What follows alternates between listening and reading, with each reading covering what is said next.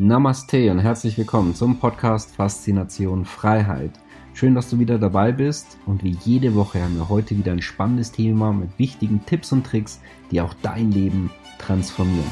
Mein Name ist Thorsten Wittmann und ich bin internationaler Finanzautor, Speaker, Selfmade Multimillionär und Gründer einer der größten Geld-Communities im deutschsprachigen Raum. Und jetzt lass uns loslegen. Ja, ein großes Thema in unserer Community. Wie sicher ist der Euro wirklich? Wo führen die Krisen uns hin in 2023? Zu diesem Thema haben wir einen ausgewiesenen Bankenkenner und Bestseller-Autoren zu Gast, Dr. Markus Krall. Ja, und schön, dass Sie wieder mal bei uns sind für dieses Update, lieber Herr Dr. Krall. Ja, grüße, Herr Wittmann, immer gerne. Äh, wir haben uns ja vor einigen Wochen zuletzt mal gesehen für einen kleinen Vortrag mit anschließender Fragerunde äh, für das Publikum, der mir, den ich in angenehmer Erinnerung hat, hat wie immer großen Spaß gemacht, weil aus Ihrem Publikum kommen eigentlich immer sehr intelligente Fragen, die man dann noch, wo man dann noch ein bisschen zum Teil mal dran arbeiten darf. Und mhm. ähm, jetzt halt mal ein kurzes Update, weil die Dinge sich einfach sehr schnell bewegen. Ja, mit einem Tempo, ähm, das, das man eigentlich kaum für möglich hält. Aber ähm, auch wenn vieles von dem, was jetzt passiert, ähm, in unseren früheren Diskussionen ja ich will nicht sagen vorausgesagt wurde, weil das klingt so prophetisch und das ist es nicht, aber ähm, erahnt wurde oder zumindest mal erarbeitet wurde, äh, ist es so, dass man dann doch überrascht, wenn es eintritt. Hm. Ja, dann passiert einiges dort draußen. Energiekrise, Inflation, inzwischen sogar teilweise zweistellig. Traditionsfirmen gehen pleite, die Weltkriege überstanden haben, aber nicht die aktuelle Energiepolitik. Ja, der Euro selber bricht stark ein, Verschuldungen explodieren. Ja, an welchem Punkt sehen Sie uns denn aktuell in der Krise und was kommt da nach 2023? Es scheint ja immer intensiver zu werden. Also wir haben jetzt ähm, an der Oberfläche der Krise gekratzt. Wir sind noch nicht in der wirklichen Krise drin. Auch wenn den Leuten so langsam die Puste ausgeht an der Supermarktkasse. Ähm, denn die Preise für Lebensmittel steigen ja schon deutlich stärker als 10 Prozent an schon deutlich stärker als 10 Prozent an. Und diese, diese Preisentwicklung von 15, 20, 25 Prozent teilweise haben sich viele Lebensmittel äh, und, und Waren des täglichen Bedarfs vervielfacht im Preis, also verdoppelt, verdreifacht. Ähm, und diese, diese extreme Belastung der Bürger, die ist kaum noch, wie soll ich sagen, für viele durchzuhalten. Aber sie äh, denken, dass das jetzt schon die Krise wäre, dass das schon quasi das, das Maximum wäre, das auf uns zukommt. Das ist es nicht. Das ist der Anfang der Krise. Und zwar einfach deswegen, weil die Indikatoren, die dem vorausgelaufen sind, darauf hingedeutet haben, dass es so kommen würde, wie es jetzt gekommen ist. Und die Indikatoren, die jetzt vorauslaufende Indikatoren sind, noch viel Schlimmeres andeuten, insbesondere die Produzentenpreisinflation. Ähm, die hat, als wir uns das letzte Mal gesehen haben, betrug die Produzentenpreisinflation 30 Prozent. Und jetzt beträgt sie knapp unter 50 Prozent. Ja, ähm, wenn wir also mal beispielsweise die aktuellen Preiserhöhungen im Speditionsgewerbe uns anschauen, äh, 45 Prozent äh, Preiszuschlag dort, dann ist das ungefähr die Produzentenpreisinflation, die sich da Bahn bricht. Und das wird jetzt in immer mehr Branchen, wird sich jetzt die Produzentenpreisinflation durchfressen an die Oberfläche und in Endkundenpreise sich übersetzen. Das heißt also, die 10 Prozent Inflation sind noch bei weitem nicht das Letzte, was wir gesehen haben. Es kann sein, das wird auch immer, immer wieder mal so zu Verschnaufpausen kommen, äh, so wie jetzt in den USA, wo es eine kleine Verschnaufpause gibt, dass mal kurzfristig die Inflation um ein halbes oder auch mal um ein ganzes Prozent für einen Monat lang sinkt. Also so, bevor sie dann wieder durchstartet. Man soll sich da aber keine Illusionen hingeben. Und vor allen Dingen ist das, was in den USA gerade passiert, für uns schon überhaupt kein Grund zur Entwarnung. Warum nicht? Weil die Zinsdifferenz zwischen der FED und der EZB, deren Gründe im Handlungsspielraum der beiden liegen. Die FED hat halt einen größeren Handlungsspielraum, weil äh, der Dollar kann im Gegensatz zum Euro eben nicht auseinanderbrechen, jedenfalls nicht auf die Weise. Äh, diese Handlungsdifferenz führt zu einer Zinsdifferenz, die führt zu einer Abwertung des Euro gegenüber dem Dollar und das führt zu importierter Inflation. Das heißt, die Amerikaner exportieren gerade ihre Inflation nach Europa. Wenn wir also in Amerika einen leichten Rückgang sehen, dann dürfen wir davon ausgehen, dass das die Inflationsentlastung ist, die jetzt bei uns als Belastung ankommt und nicht als Trendwendesignal, das irgendwie auch für uns gelten würde. Das ist ein Unsinn. Ja, Im Gegenteil, also bei uns wird jetzt der Druck noch höher. Ich gehe davon aus, dass wir zum Jahresende eher über 12 Prozent liegen als unter 12, vielleicht auch Richtung 15. Mhm. Sie haben auch aktuell den, den Euro angesprochen. Sie sind auch jemand, der bekannterweise den Euro durchaus kritisch sieht. Wo sehen Sie ja. diesen aktuell? Wird uns der noch länger erhalten bleiben? Oder? Also ich sage mal so, äh, es geht durch dieser Witz, was ist der Euro 2025? Äh, ein abgeschlossenes Sammelgebiet. Ja, also äh, ich glaube, dass der Euro eigentlich, wenn kein Wunder geschieht, also es soll ja Wunder geben, ja, ähm, wenn aber kein Wunder geschieht, dann ist der Euro an den Grenzen seiner, äh, seines, wie soll ich sagen, erst kurzen Lebens angekommen. Und zwar einfach deswegen, weil die EZB nur zwei Möglichkeiten hat, mit der aktuellen Krise umzugehen. Die eine Variante ist, äh, die Inflation zu bekämpfen. Dann muss sie die Zinsen drastisch erhöhen. Dann langen diese 0,75er Schritte, die uns als hier als Riesenschritte verkauft werden, die in Wahrheit aber Trippelschritte sind, ja, und den Zins weniger nach oben ziehen, als die Inflation nach oben davon galoppiert. Ja, also muss man, die, die, die, der Realzins fällt ja weiter. Ja, also, dass die, die, die Inflation sich schneller erhöht hat als die Zinsen, seit der Zins, seit die Zinswende gekommen ist. Ja, und damit ist der Realzins weiter gefallen in den negativen Bereich. Also müsste die Zentralbank die Zinsen massiv erhöhen, wenn sie die Inflation wirklich bekämpfen wollte. Das würde zur Zahlungsunfähigkeit von Staaten und Unternehmen in Europa in einem Maße führen, dass man das nur noch mit der großen Depression von 29, 30 vergleichen kann. Oder die EZB akkommodiert die Inflation. Das ist ja der, der, Trend, den sie sowieso hat, der eher in den Genen liegt, weil außer Zinssenkung und, und, und Liquiditätsflutung hat sie ja noch nie was anderes gemacht. Und da gilt der amerikanische Satz, if you have a hammer, everything looks like a nail. Ja, ähm, Zinssenkung ist bisher der einzige Hammer gewesen die, und, und, und, und, und äh, Liquiditätsflutung, den die EZB drauf hatte. Und diese ganze Doppelbumspolitik, die unsere Regierenden nicht nur in Deutschland so äh, gerne haben, die dem Missverständnis, die auf dem Missverständnis beruht, dass Ökonomie die, die Wissenschaft der Töpfe sei. Ökonomie ist aber die Wissenschaft der Knappheiten und der Anreize, die sich aus den Knappheiten ergeben. Und ähm, diese ganze Doppelwumspolitik, die setzt ja voraus, dass akkommodiert wird, also dass mehr Geld in Umlauf kommt.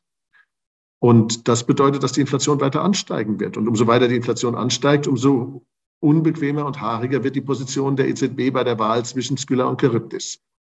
Also ich sehe nicht, wie sie da rauskommen will. Die einzige, sag mal, die, die, die wundertätige Kiste, die, die das aufhalten könnte, wäre plötzlicher Frieden im, in, in Osteuropa, Selbstreparatur der Pipeline innerhalb von drei Tagen, Öffnung aller Energieschleusen, radikaler, schneller Verfall der Energiepreise und Abkehr von allen wirtschaftspolitischen Irrwegen, die dieses Land in den letzten 20 Jahren bestritten hat.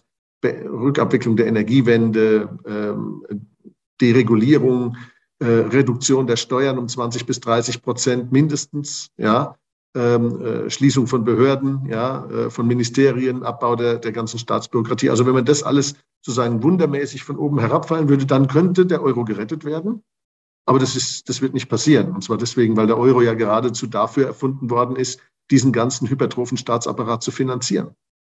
Das ist ja sein Zweck. Mhm. Ja, können Sie sich vorstellen, dass es schon in 2023 größere Turbulenzen beim Euro gibt?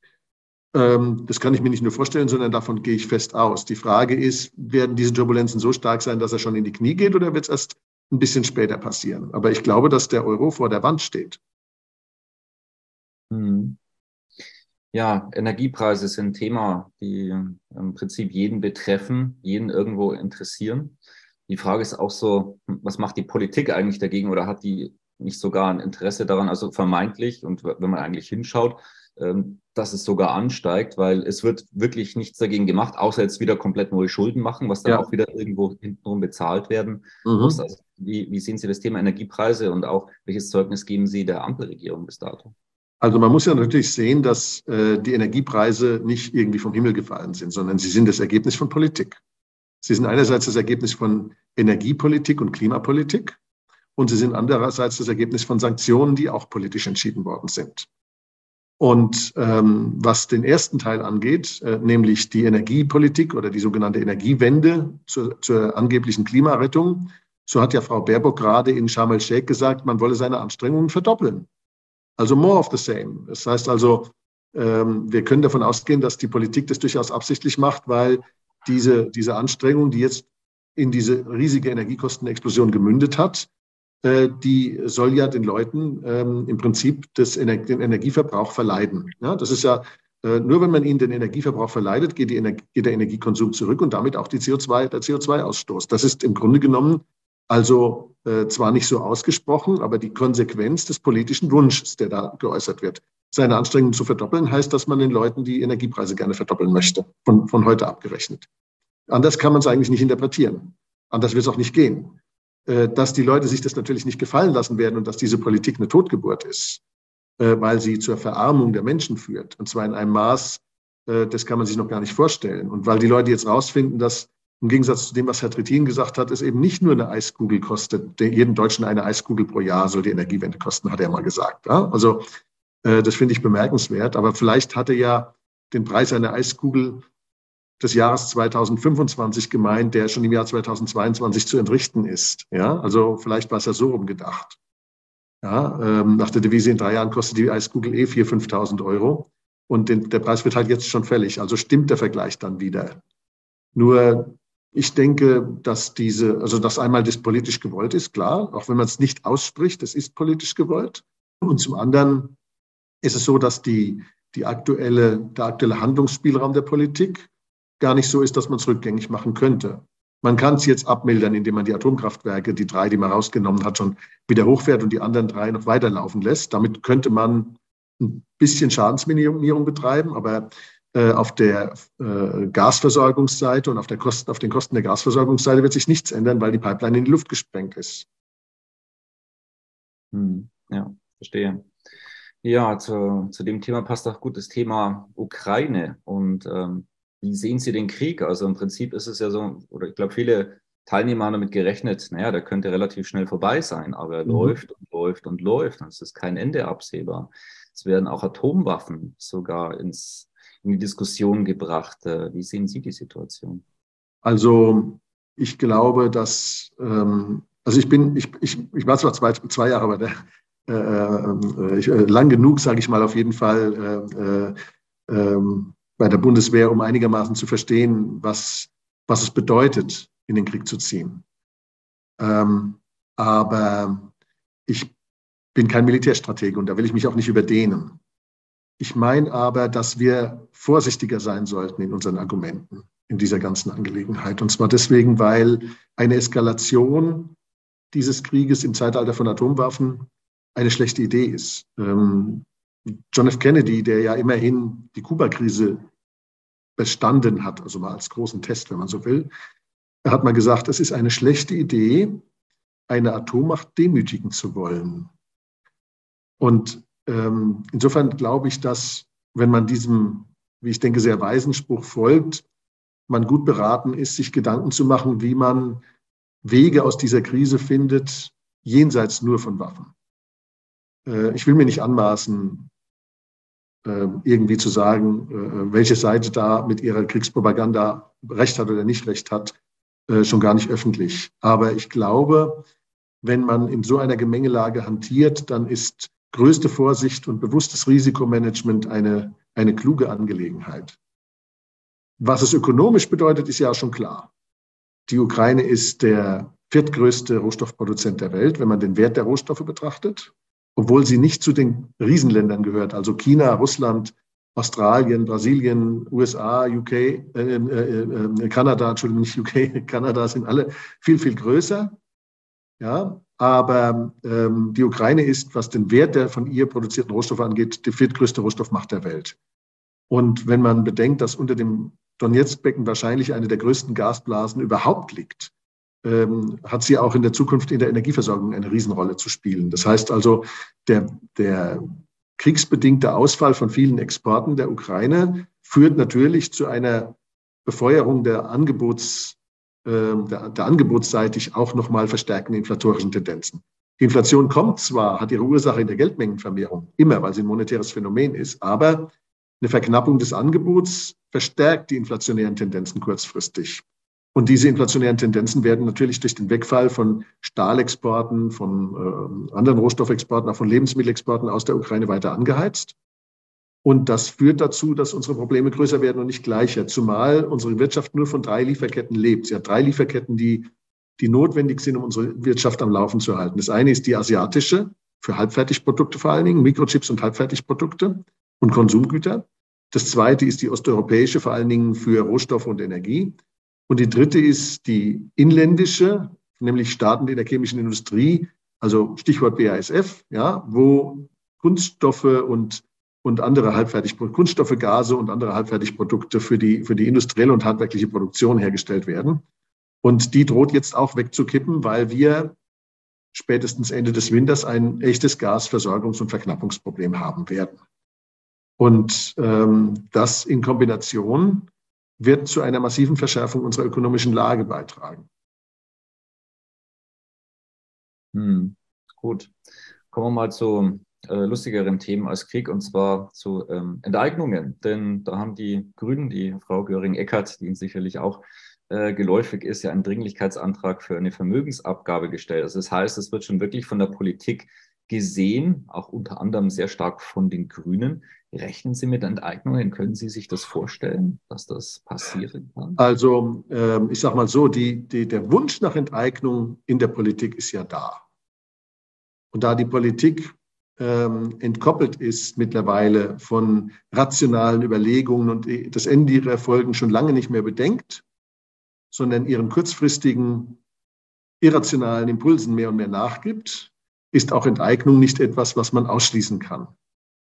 Es gibt bei, beim Thema Enteignung noch gewisse, wie soll ich sagen, Hindernisse und Sicherheitstore, äh, wenn man so will, die die Politik erst durchbrechen muss. Das ist der Rechtsstaat. Also es muss dann auch noch äh, vom äh, Verfassungsgericht Bestand haben. Aber die letzten Jahre haben gezeigt, dass dieser Rechtsstaat in wesentlichen Teilen bereits ausgehöhlt ist und dass die Rechtsprechung des Verfassungsgerichts mehr und mehr dazu übergegangen ist, zu sagen, alles, was im Parlament beschlossen wird, ist dann schon fein. Ja, also äh, diese, diese Argumentationslinie nach der Devise, ja, die haben sich ja damit auseinandergesetzt und befasst und fanden das halt gut und das ist halt äh, Vox Populi Vox Dei. Ja, die Stimme des Volkes ist die Stimme Gottes. Ähm, dass, dass man diesem Impuls nachgibt, das stimmt mich da äh, pessimistisch, was die Frage angeht, ob der Rechtsstaat noch in der Lage ist, das Unrecht von Enteignungen aufzuhalten. Zumal man sich ja dann auf diesen unsäglichen Enteignungsparagraphen im Grundgesetz berufen wird, äh, den irgendwelche Linken vor äh, 70 Jahren mal da reingeschmuggelt haben, der also Enteignungen grundsätzlich ermöglicht, wenn sie dem Gemeinwohl aus irgendwelchen Gründen dienen sollen. Und was das Gemeinwohl ist ja, gehört ja zu den Dingen, die mit am schlechtesten definierbar sind. Ja, ähm, da kann man ja alles rein interpretieren. Insofern befürchte ich, dass bei einer weiteren Verschlechterung der Lage und angesichts der fiskalischen Gier, nämlich alles mit neuen, immer neu aufzufüllenden riesigen Töpfen befüllen und damit Probleme lösen zu wollen, die man selber geschaffen hat, dass auch Enteignungen denkbar sind. Hm. Wir werden sehen. Ja, auf jeden Fall spannende Zeiten. So, so als abschließende Frage. Was kann jetzt der Einzelne tun und auch wohin mit dem eigenen Geld und vielleicht auch die eine oder andere Empfehlung darüber hinaus? Also ich denke, dass äh, man zwei Dinge tun muss. Das eine ist, man muss sich emotional auf die Krise vorbereiten. Und die meisten Menschen sind trotzdem, was sie jetzt gerade erleben, immer noch nicht emotional auf die Krise vorbereitet, weil sie sich intellektuell nicht darauf einlassen. Äh, dieses, diese intellektuelle Reise ist aber zwingend notwendig, damit man das intellektuelle Rüstzeug hat, um auf die sich verändernden Umstände logisch und ähm, ja, rational reagieren zu können. Die meisten Leute verweigern sich dieser Analyse aber, äh, weil sie die Inflation für eine Verschwörungstheorie halten. Dass sie das nicht ist, stellen sie jetzt spätestens an der Supermarktkasse fest. Und das Zweite ist, dass man sich auch ähm, generell ökonomisch vorbereiten kann in verschiedenster Weise. Äh, das, da, dazu gehört einmal eine vernünftige Asset Allocation. Also man investiert, man sollte in, in inflationsfeste Anlagen investieren. Dazu gehören mit Sicherheit nicht langlaufende Staatsanleihen zu null Prozent. ja, garantiert nicht. Dazu gehören auch nicht Lebensversicherungen, die gezwungen werden, in langlaufende Staatsanleihen zu investieren. Dazu gehören auch nicht Anleihefonds etc.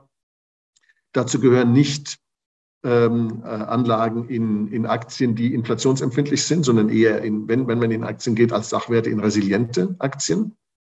Ähm, denn man sieht ja an der Pleitenwelle, dass auch Unternehmen jetzt äh, von den Umständen mitgerissen werden und auch Aktien sind letzten Endes ja Unternehmensbeteiligungen. Das heißt, die sind auch pleite gefährdet. Äh, man muss sich also genau aussuchen, was man sich aussucht. Es müssen substanzstarke resiliente antizyklische Aktien sein, wenn man im Aktienmarkt was, äh, sein Vermögen äh, platzieren will, um es über die Krise zu retten. Und dann kann man auch gleich sich darauf einstellen, dass auch dort Verluste programmiert sind. Das ist aber auch nicht der Sinn eines Portfolios aktuell zu performen im Sinne einer äh, Rendite, sondern der Sinn eines Portfolios aktuell für mich ist, möglichst viel von dem Vermögen, was man hat, hinter die Krise zu retten, damit man hinter der Krise neu anfangen kann. Also eine Brücke über die Krise zu bauen. Und dazu gehören natürlich reale Anlagen, äh, Immobilien, Edelmetalle. Wobei bei Immobilien, dadurch, dass sie immobil sind, natürlich das Enteignungsargument stärker ist als äh, bei Gold oder Silber, weil es transportabel ist und klein und, und äh, weniger leicht zu enteignen und auch anonym gehalten werden kann in einem gewissen Umfang jedenfalls. Ja, man kann es auch im Ausland kaufen, kann es dort lagern etc. Ähm, ich bin immer noch skeptisch beim Thema Bitcoin, obwohl die Preise attraktiver geworden sind. Äh, ist ja allgemein bekannt und ich habe das ja auch immer wieder gesagt, ich habe eine ideologische Sympathie für die Kryptowährungen, weil die Kryptowährungen ähm, ja den Zentralbanken das, Leben, das Leben schwer machen. Ja?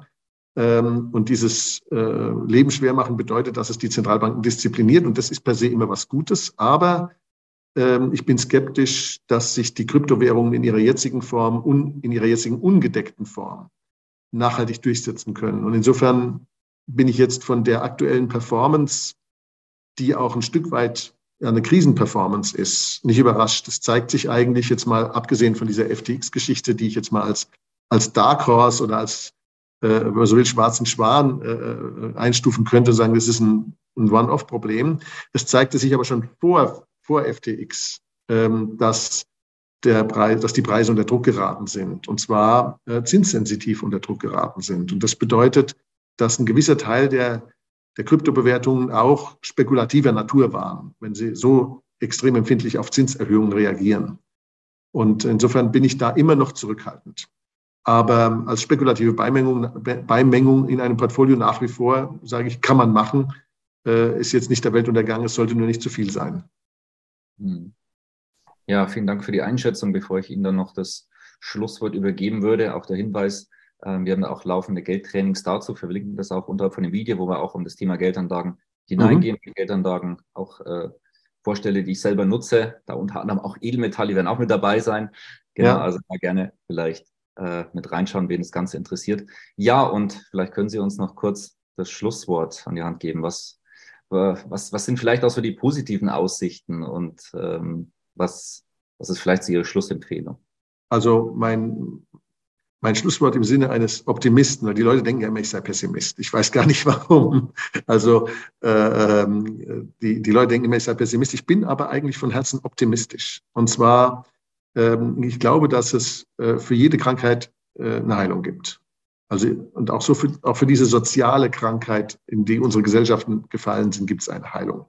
Diese soziale Krankheit, die findet ja nicht dadurch statt, dass irgendein Unglück wie soll ich sagen, vom Himmel fällt. Es ist nicht, äh, es ist nicht so, dass Gott über uns seine Plagen ausgeschüttet hätte oder so. Alles, was hier passiert, haben wir selber gemacht. Wir haben es selber verantwortet. Ja, durch unsere Politik, durch die Leute, die wir gewählt haben, durch das System, das wir uns gegeben haben. Oder die Systeme, die wir uns gegeben haben. Und ähm, es ist so, dass der, dass der Mensch sehr widerstandsfähig ist gegen das Lernen. Wenn er einmal eine Sache, wenn er einmal ein Vorurteil gebildet hat, wobei alle unsere Urteile übrigens Vorurteile sind. Also es gibt kein endgültiges Urteil, jedenfalls nicht für einen lernfähigen Menschen. Jedes Urteil ist immer ein Vorurteil. Deswegen ist das Wort Vorurteil eigentlich völlig zu Unrecht so, so belastet. Aber wenn sich einer einmal ein Vorurteil gebildet hat, dann sind die meisten Menschen wenig bereit, an diesem Vorurteil in dem Sinne weiterzuarbeiten, dass es eben Vorurteil im Sinne von vorläufigem Urteil ist. Und äh, diese, diese Weigerung aus neuen Fakten, rationale Schlüsse zu ziehen, die führt immer tiefer in die Krise rein, weil sie immer mehr Irrationalität erzwingt. Wenn ich also, wenn ich, wenn ich an einem, an einer These festhalte, die falsch ist, muss ich immer mehr Irrationalität im Kopf zulassen, um sie zu verteidigen. Das ist das, was unsere Gesellschaft gerade tut. Deswegen ist es jetzt so, dass äh, wir angeblich äh, Männer mit Gebärmutter und Frauen mit Penis haben. Ja, äh, das ist ein, ein, ein Verfall in die Irrationalität. Äh, der die logische Folge von vorangegangenen Irrationalitäten ist. Diese Art von Kopfkrankheit kann nur durch Schmerz geheilt werden. Es gibt keinen anderen Weg. Äh, und das ist der Schmerz der ökonomischen Katastrophe, der den Leuten beibringen wird, dass eben der Strom nicht aus der Steckdose kommt, dass das Geld nicht gedruckt wird, sondern dass es einen inneren Wert haben muss, dass äh, wir nicht die Knappheit der Güter dadurch abschaffen können, dass wir die Knappheit des Geldes abschaffen, dass wir nicht eine beliebige Energiepolitik machen können, dass wir nicht beliebig viel bürokratische Positionen schaffen können. All das, das wird jetzt also sozusagen durch den Schmerz geheilt. Und wenn, dieser, wenn diese schmerzhafte Heilung durchgeführt ist, dann werden die Köpfe wieder klar sein. Und das bedeutet, dass wir vor einem riesigen, gigantischen Aufschwung stehen, der vielleicht, wenn wir es richtig anpacken, der größte Aufschwung in der Geschichte der Menschheit bis dato werden könnte. Hm. Das klingt doch gar nicht mal so schlecht. Äh, schönes Schlusswort. Vielen herzlichen Dank. Sehr gerne. gerne auch dieses Video teilen, ähm, dass andere das mitbekommen und vielleicht auch einfach durch so ein Video mit aufwachen. Ich glaube, wir können es wirklich gebrauchen. Also nochmal herzlichen Dank an Sie, lieber Herr Dr. Bis dahin, Herr Wittmann. Gerne. Bis zum nächsten Mal. Bis dahin. Schön, dass du wieder dabei warst. Wenn dir der Podcast gefällt, erzähle gerne dein Umfeld davon, sodass auch dieses von den Inhalten profitieren kann. Und falls du es nicht schon gemacht hast, abonniere den Kanal, damit du künftig keine Folge verpasst und vor allen anderen informiert bist. Gerne kannst du uns auch einen Kommentar und eine positive Bewertung bei Apple Podcast dalassen. Bis zum nächsten Mal, dein Thorsten Wittmann.